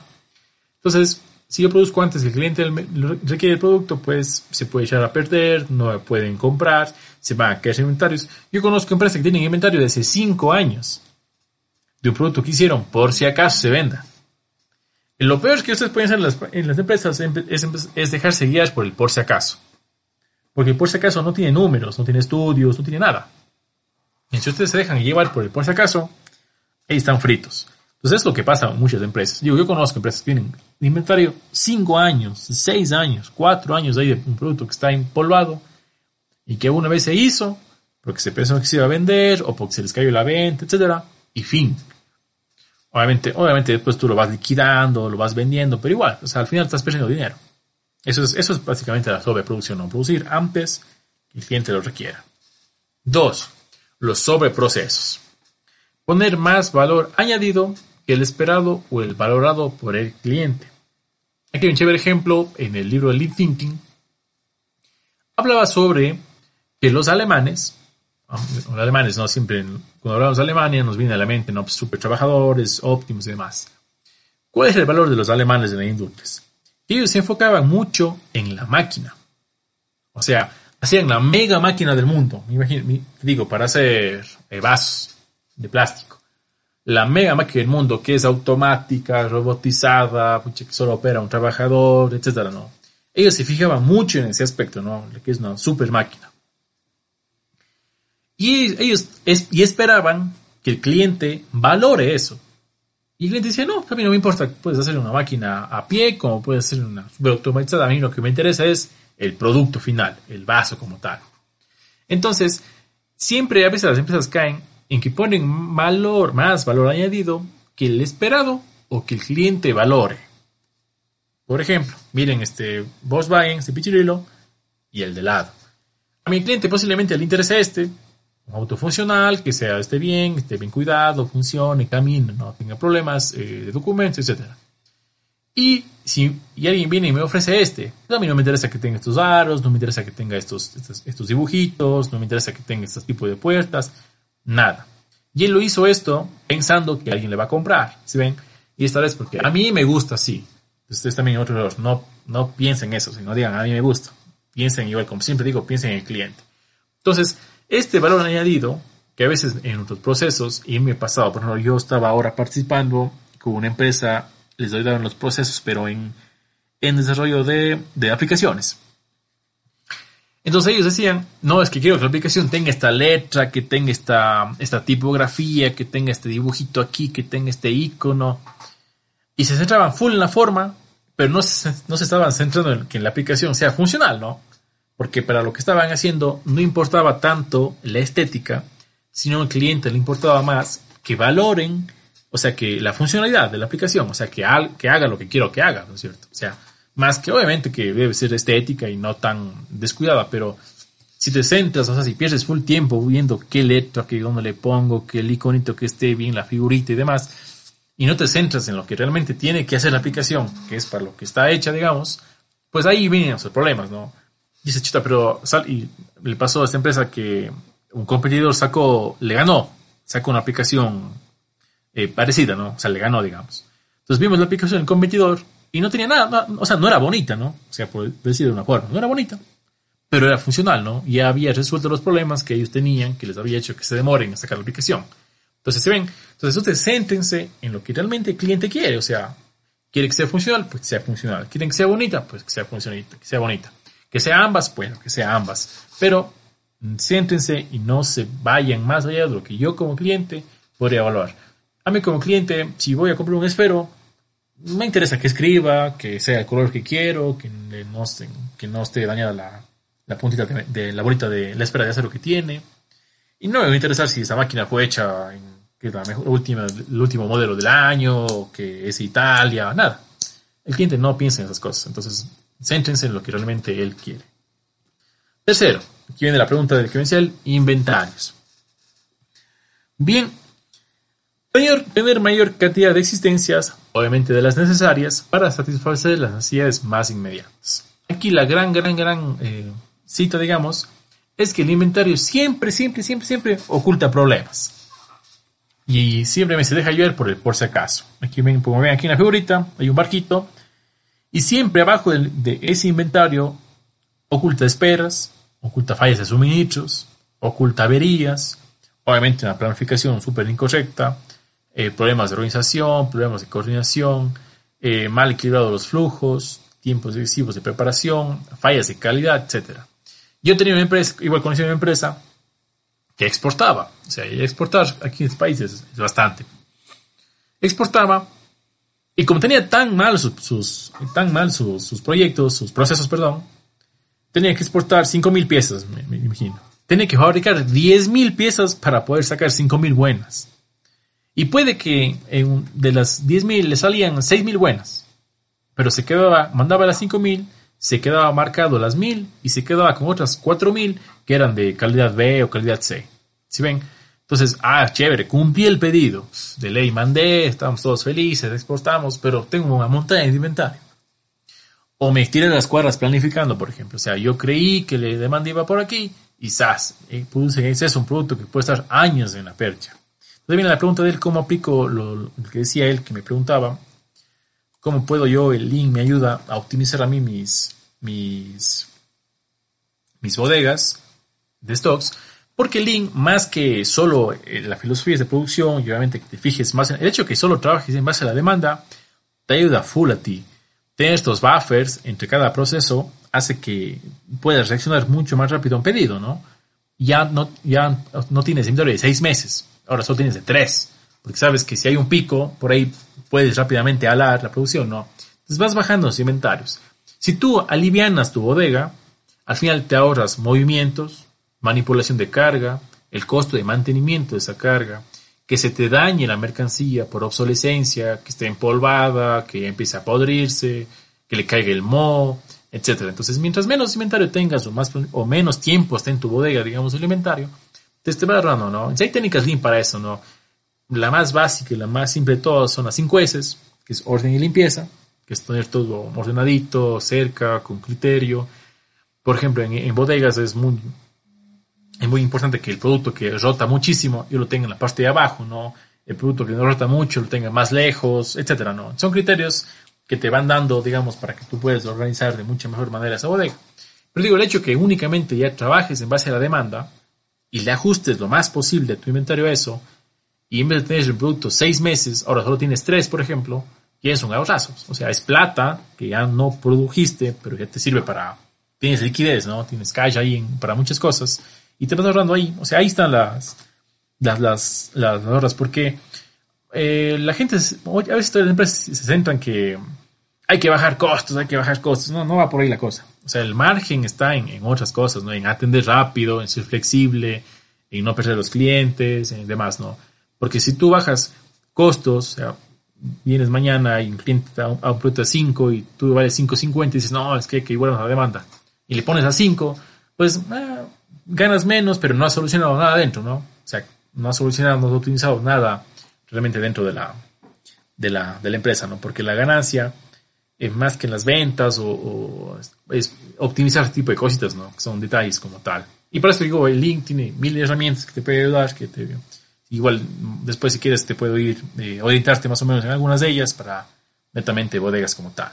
Bien, entonces el inventario oculta problemas. Aquí hay una pregunta de María Alejandra. Decía, dice, ¿cómo se llama el departamento donde se trabaja en función de la optimización y validación de procesos? Esa es buena. Yo en España conocí el departamento, el Lean Promotor, que es el departamento que se dedicaba únicamente a eso. Eh, sí, departamento Lean, netamente en, muchas empresas españolas. Y hay un proceso que no lo vamos, no, no está aquí, no. Hay que, igual voy a hacer unas clases de eso, de cómo implantar el Lean. O sea, cuáles son los primeros plazos, eh, pasos, perdón, para implantar el Lean.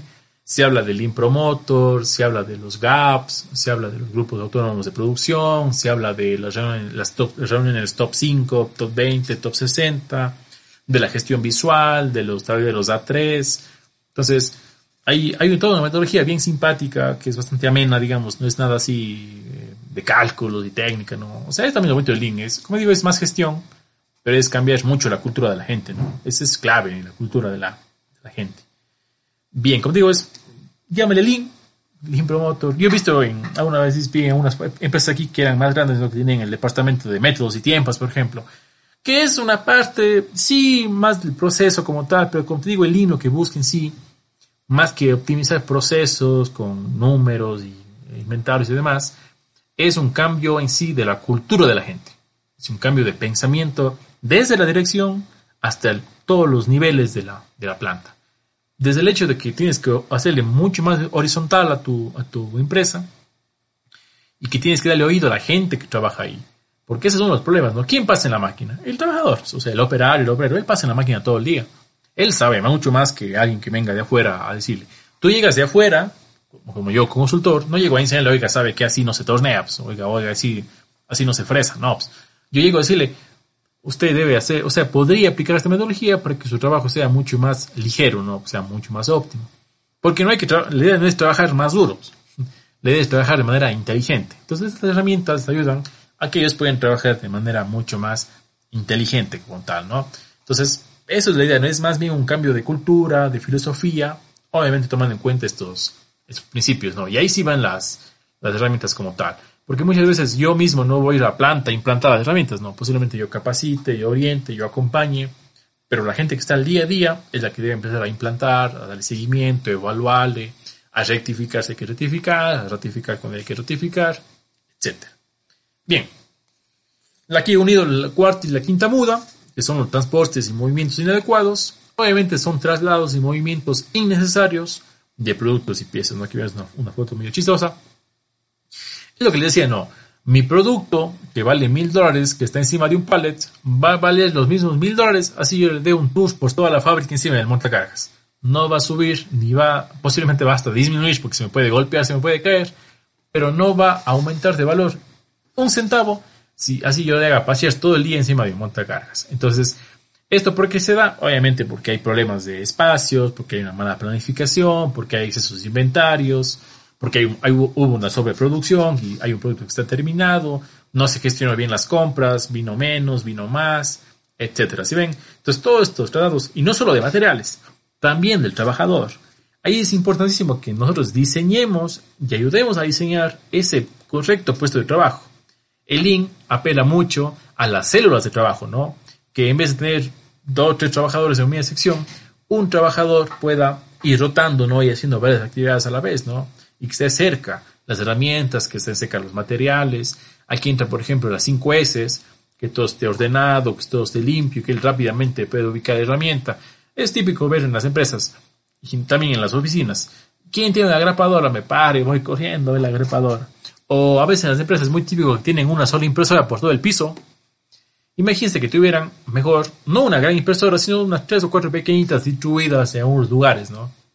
Que el, trabajador que está al lado del impresora está salvado, está al lado, pero el que está al otro extremo tiene que pararse de allá, ir a venir a la impresora, a ver si imprime bien, se ha equivocado mal, ha impreso mal, otra vez tiene que ir a la compa, volver a imprimir, otra vez volver. Todo ese tiempo que él se pasa paseando ahí es tiempo perdido. Entonces, si ven, son cosas, son detalles que muchas veces uno, uno dice sentido lógico, ¿no? Pero no se hacen.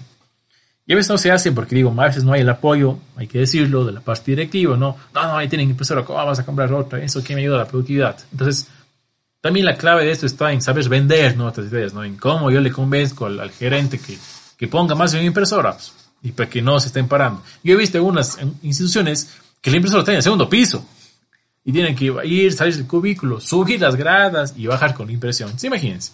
Todo ese tiempo que está perdiendo, que que me demoren a tener el cliente, que podría tener más gente, que podría irme más pronto, etcétera.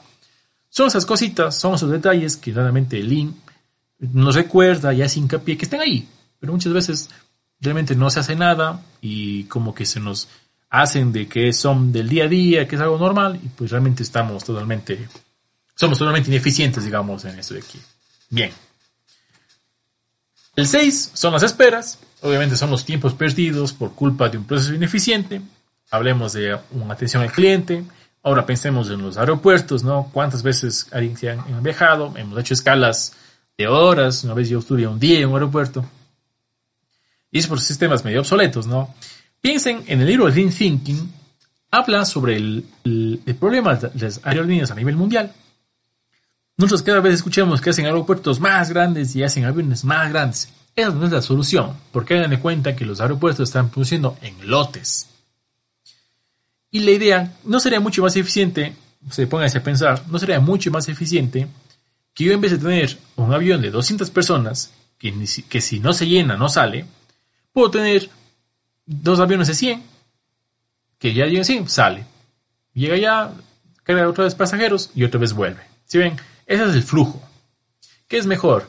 Porque en, muchos países, eh, bueno, aquí no, en Ecuador no, pero ahora en Estados Unidos, existen los, los grandes aeropuertos, ¿no? Que son como que las centrales de todas las aerolíneas. Entonces imaginen que yo, imaginemos en Ecuador, ¿no? Digamos que aquí el, se me va el nombre del, de cómo se llama estas, bueno, el Panamá es uno de ellos y Lima es uno de ellos.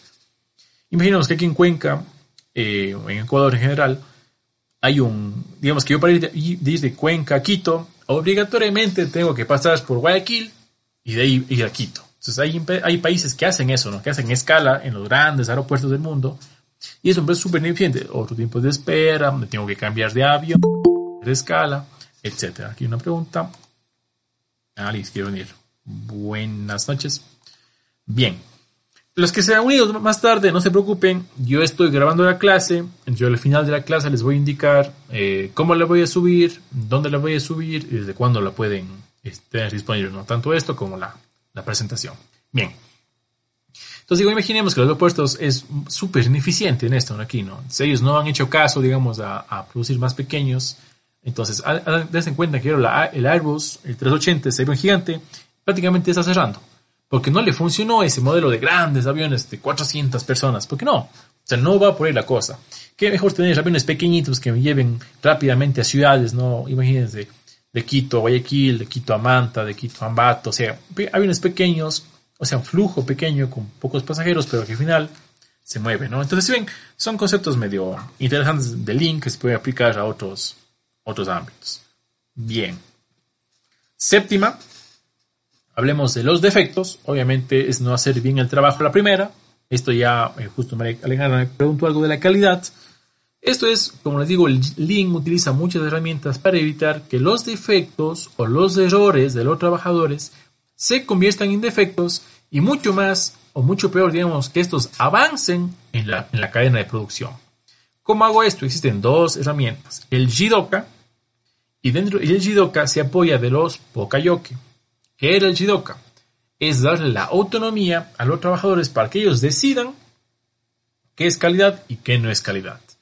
¿Cómo se ayudan? Con los Jidoka, con los Pokayoke, perdón, que prácticamente son sistemas anti-error. Así se equivoca el trabajador, eso no genera un defecto que avance en la línea. Hay otro sistema que se llama AMDOM.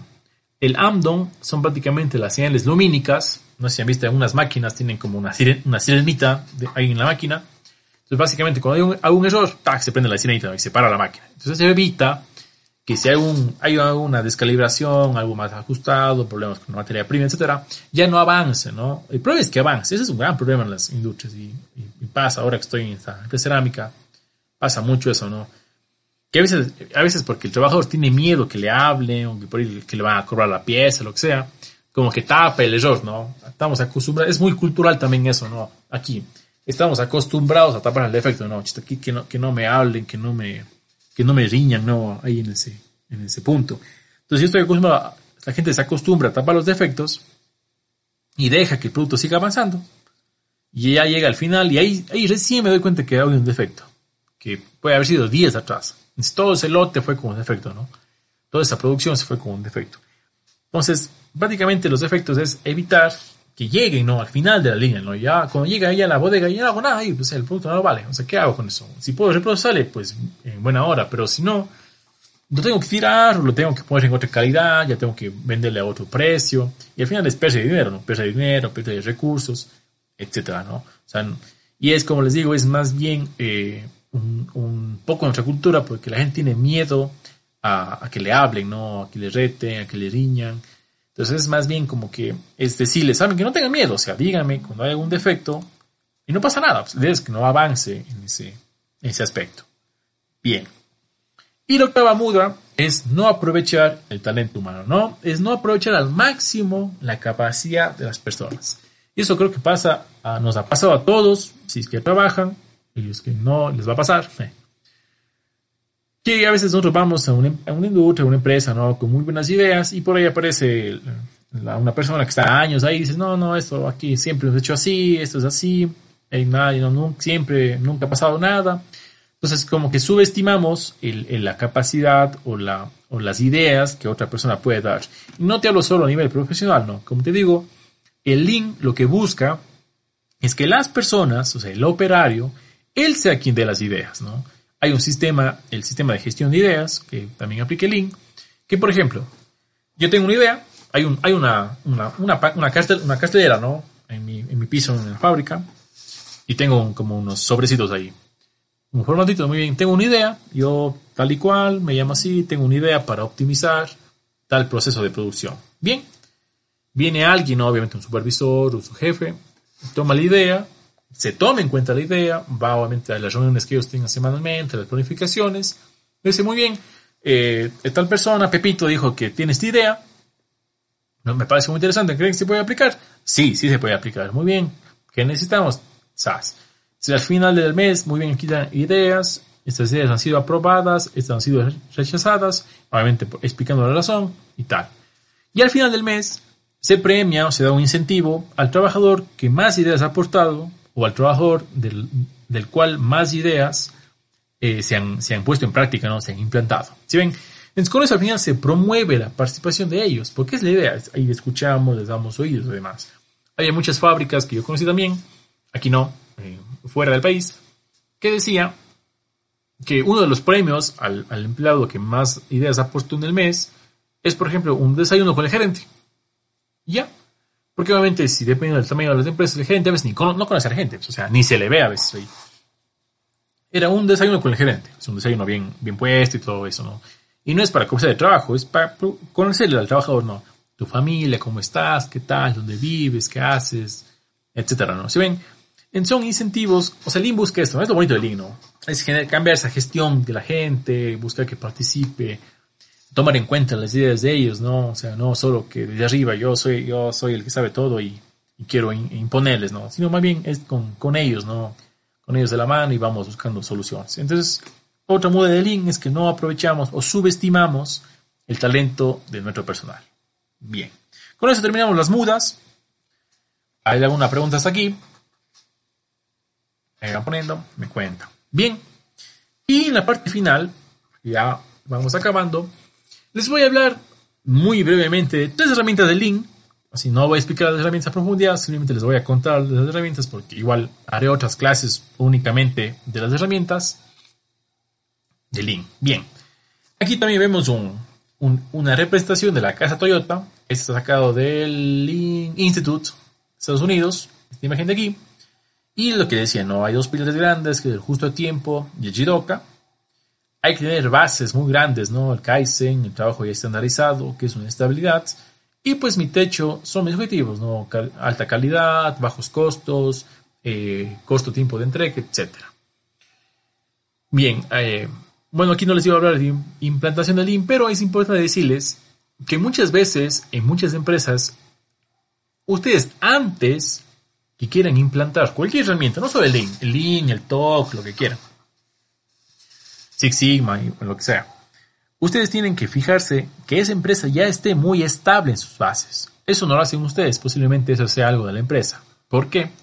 Porque hay empresas que todavía son muy jóvenes y todavía, eh, pensemos otra vez en la cerámica, o pensemos, digamos, en una fábrica de balanceados, por ejemplo, que es pastel alimenticia. Esa empresa posiblemente este año está produciendo balanceado solo para aves, por ejemplo. Y por ahí el otro año hay una oportunidad de negocio y empieza, empieza, a producir balanceado solo para, para porcinos. Y el otro año solo para ganado, por ejemplo. Para reses. Entonces está así dos, tres años, no. Recién está asentándose y recién empieza a organizarse, ¿no? En esa parte, ¿no? Todavía no tiene procesos fijos, todavía no está estandarizado, todavía no hay algo eh, tan estable, ¿no? Y entonces, si ustedes implantan una filosofía en ese, en ese ambiente, es muy complicado porque miren, yo hace un tiempo igual asesoré una empresa y fue un, proceso largo, ¿no? De acompañamiento total, prácticamente un año, de seguimiento. Y era muy complicado porque esa empresa todavía estaba en esto, ¿no? Como les digo, viendo qué produce, viendo a qué, a qué mercado mismo vamos, ¿no? Ya, ya facturaba su eh, 50 mil, 60 mil dólares al mes. O sea, ya era una, una pyme, ¿no? Pero eh, en ese año que estuve, digamos, acompañándoles a ellos, había secciones que todo el personal rotó. O sea, gente era la gente que yo conocí el primer día era totalmente diferente a la gente que conocí el último día.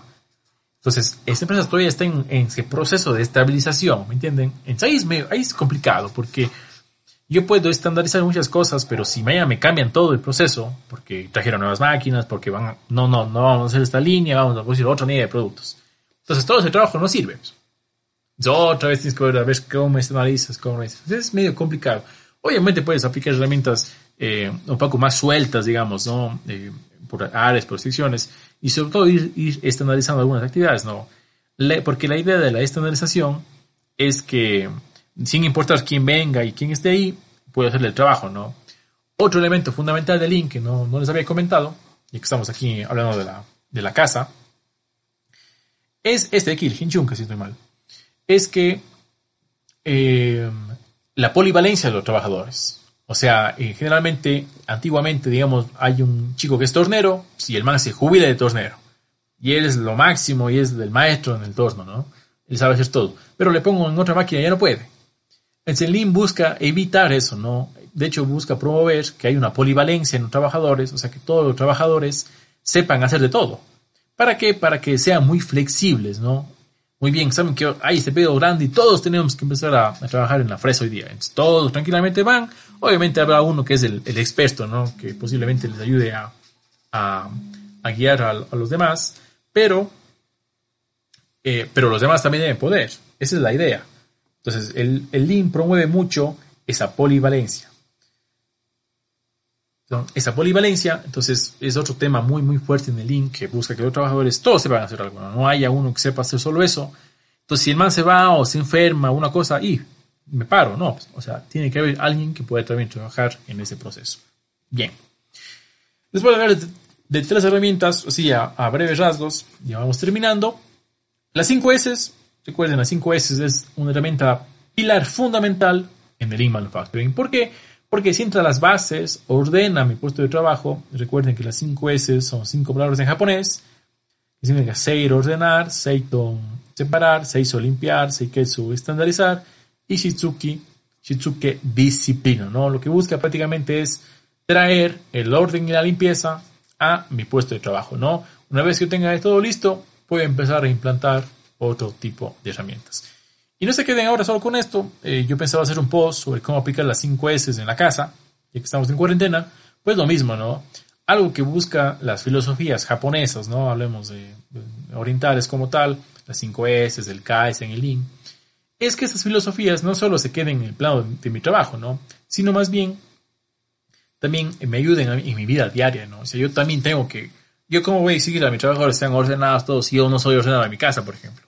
¿Me entienden? O sea, tiene que ser un vis a vis, ¿no? Entonces es simpático que estas herramientas también son fácilmente eh, exportables, digamos, a mi casa, a mi, a mi oficina, a mi ambiente de trabajo, a mi familia, etcétera, ¿no? Es bien importante también que ustedes se vayan involucrando y penetrando mucho más en estas ideas. Bien, las cinco S, orden y limpieza. Segunda herramienta que es muy interesante es el famoso OEE. Y aquí justo quiero tocar el tema de calidad, que también se menciona mucho aquí. ¿Qué es el OE? ¿Qué es el OE? Es el, la eficiencia general de los equipos. Es un indicador, es con numeritos, Y es muy, muy, muy fácil. ¿Por qué? Porque este indicador toma en cuenta tres parámetros fundamentales que todos nuestros equipos tienen. La disponibilidad, o sea, cuánto tiempo eh, va a trabajar el equipo, el rendimiento, cuántas piezas está produciendo el equipo, y la calidad, cuántas piezas buenas está produciendo el equipo. Y al final es un porcentaje que se multiplica los tres parámetros y se obtiene muy, muy, muy sencillamente. La disponibilidad es el tiempo disponible sobre el productivo, el rendimiento es la capacidad productiva sobre la real, porque esa es la capacidad que viene de fábrica, digamos, muy, la mi máquina produce 10.000 unidades en, una hora y en la realidad está produciendo 9.500 por cualquier problema que haya, ¿no? Aquí lo interesante es que yo en una jornada de trabajo vaya identificando dónde están mis tiempos muertos. Hay una espera, hay un problemas de materia prima, hay microparadas, hay una, recalibración, etcétera, ¿no? Y la calidad al final es cuántas piezas produje. Yo hice muy bien, yo hice 10.000 piezas, pero únicamente hay 9.500 buenas. Entonces, esas 500 que son defectuosas, son reprocesos, etcétera. Al final ustedes obtienen un porcentaje, ¿no? Un 80%, 50%, etcétera. Para que sea una idea, una empresa de clase mundial, digamos, como se, les dice, hablemos de Toyota, la General, no sé, grandes montos de empresas, se les considera clase mundial si es que este OE eh, supera o es igual al 85%. Si es que llega a ese parámetro, ya es una empresa muy buena. ¿Qué pasa con este indicador? La mayoría de las empresas, de nuestras empresas, van a llegar al 40%, al 30%. No es para asustarse, únicamente nos dice que hay mucho margen de mejora, como les comentaba al principio, y hay mucho que hacer y que se puede mejorar. Y además, si ustedes buscan en la biología, ¿cuál es el OE ideal? No hay, no hay un OE ideal. ¿Por qué? Porque el OE es de cada uno. Este es un proceso de mejora continua y si hoy mi OE es del 40% y hago, hago implanto herramientas, busco soluciones, y mañana es del 50%, pues se mejora un 10% yo debo compararme contra mí mismo, no contra los demás, porque si me comparo contra los demás, me puedo llegar a frustrar. Y eso aplica tanto a este plano como al plano personal también. Yo siempre busco mejorar, pero comparándome conmigo mismo.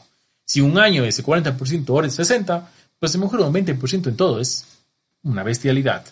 Dense cuenta que para llegar a este 85%, este índice de calidad tiene que ser del 99.99%. O sea, prácticamente una pieza mala por millón. Para llegar a ese 85%. ¿Se ven? Entonces no es nada fácil de alcanzar, súper complicado. Entonces digo que tu empresa tenga un 40, no pasa nada, pero si haces algo y llega un 50, pues bien.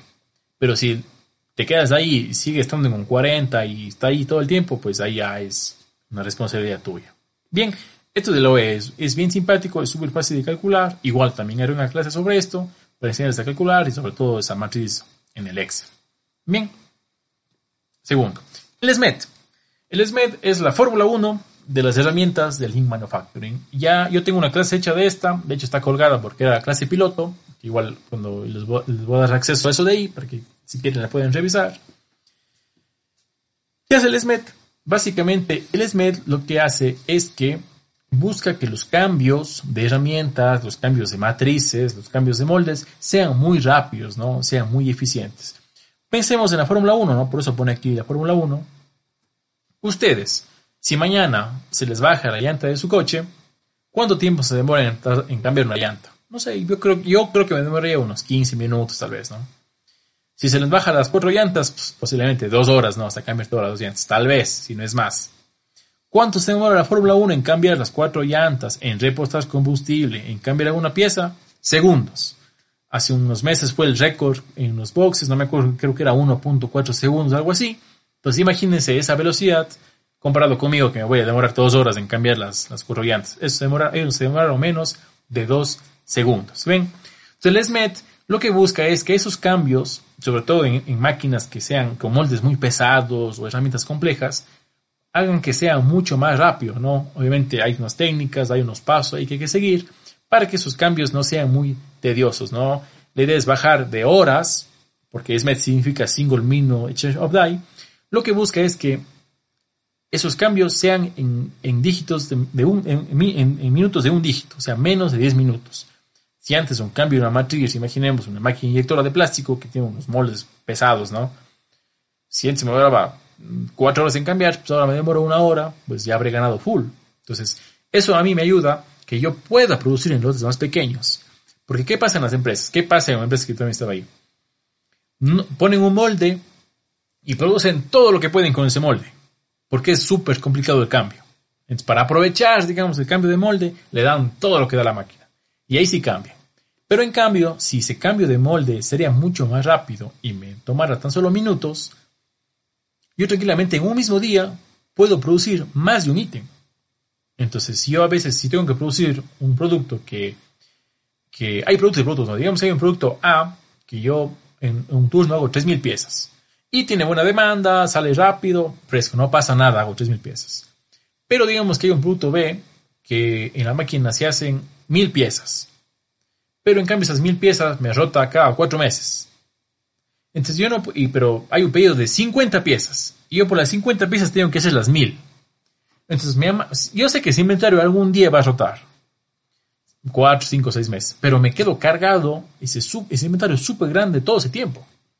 Entonces el ESME lo que busca es que, muy bien, tengo esta pieza que es, no rota tanto, pero necesito, pero que se vende tal vez porque es una pieza más grande, es una pieza de más costo, pero obviamente se produce menos, pero obviamente rota menos.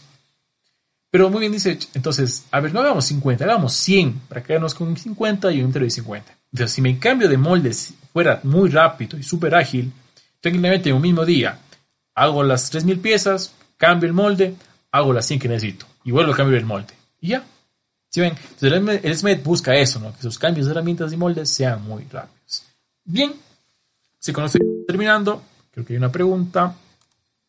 Dice Alfredo, dice, Dice, ¿el setup abarca el SMED o depende mucho de eso? Sí, lo que busca el SMED es que los cambios de setup sean mucho más rápidos. Eso básicamente es el SMED, ¿no? Y además, yo tengo muchos flujo eh, sea mucho más, eh, ¿cómo es que digo? Eh, más protegido, ¿no? Pueda yo promoverle el flujo. Porque si tengo un cambio, digamos que en una fábrica tengo cambio de setup cada dos días, ¿no? Por el cambio del molde. Pero en cambio, si yo puedo hacer que sea varias veces en un día, pues gano mucho más variedad de piezas y lotes mucho más pequeños que me pueden servir. ¿Por qué?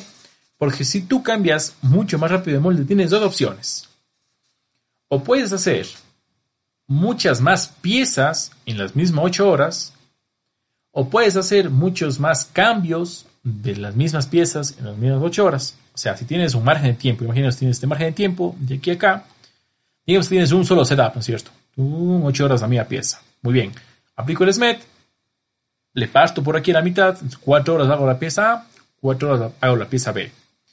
Le, o, si quiero, en vez de hacer solo dos piezas, puedo hacer A, B, A, A, B, A. ¿Sí me entiendes? O sea, puedo hacer más cambios de setup. Entonces tengo más, más rotación. Pongo, puedo hacer A, B, C, A, B, C. O puedo hacer A y B. ¿Sí ves? Entonces, o puedo tener más piezas o unos tirajes un poquito más grandes de menos piezas. Sí, eso viene totalmente relacionado a setup. O sea que ese cambio de molde, de que pase de producto A al producto B, sea muy, muy rápido. Bien, ¿alguna pregunta más? O si no, llevamos terminando. Unas conclusiones simplemente esta clase. Recuerden que Lean es una filosofía más que un conjunto de herramientas, porque las herramientas pueden ser diversas y unas se pueden adaptar a tu producción, otras no. Entonces es más bien, como les digo, ese cambio de pensamiento, eh, mucha disciplina, mucho orden, mucha limpieza, es cambiar el chip en esto del flujo, no producir en lote, sino producir en flujo, etcétera, ¿no? Recuerden que el objetivo principal del Lean es eliminar lo que no agrega valor. Quédense considera, ¿no? El Lean busca eliminar aquello que no agrega valor. Y para eso hay un millón de herramientas. Y C, tercera conclusión, las herramientas deben ser usadas acorde a la realidad y necesidades de la empresa. Eso a veces peca muchas empresas. Dice, el libro dice que primero debo comenzar con un BCM y después debo irme con, les, con la 5S y después de las METs. No, primero ustedes vean qué hace su empresa o vean qué hacen a la empresa que va a hacer la consultoría. Ya, a esta empresa le caería súper bien una 5S. O esta trabaja mucho con moldes, pues le caería muy bien un SMET esta tiene muchos procesos, eh, muchas familias de procesos, pues podría aplicar yo un BCM y analizar cada familia de procesos para ver qué no agrega valor, ¿cierto? Está súper automatizada, pues aplicaré un Pokayoke para que no cometan errores. Se dedica al ensamblaje, pues aplicaré Shidoka en los controles de calidad para que no pasen piezas defectuosas, etc. Entonces, si ven, cada herramienta se va a acoplar a la realidad, a lo que produzca cada empresa, ¿no? O sea, no se queden como que el IN nació en la empresa ensambladora Toyota, entonces yo tengo que ver solo empresas que apliquen eso de ahí, ¿no? Hay empresas que necesitarán, otras que no necesitarán. Entonces, pero en la filosofía, esas sí pueden implementarse todas, ¿no? Dependerá obviamente mucho de la directiva, el compromiso de ellos obviamente es fundamental, pero se puede implantar sin el compromiso directiva. Es un poco más largo, un poco más tedioso, pero sí se puede. Bien, vamos terminando ahora sí. Y pregunta me hacen,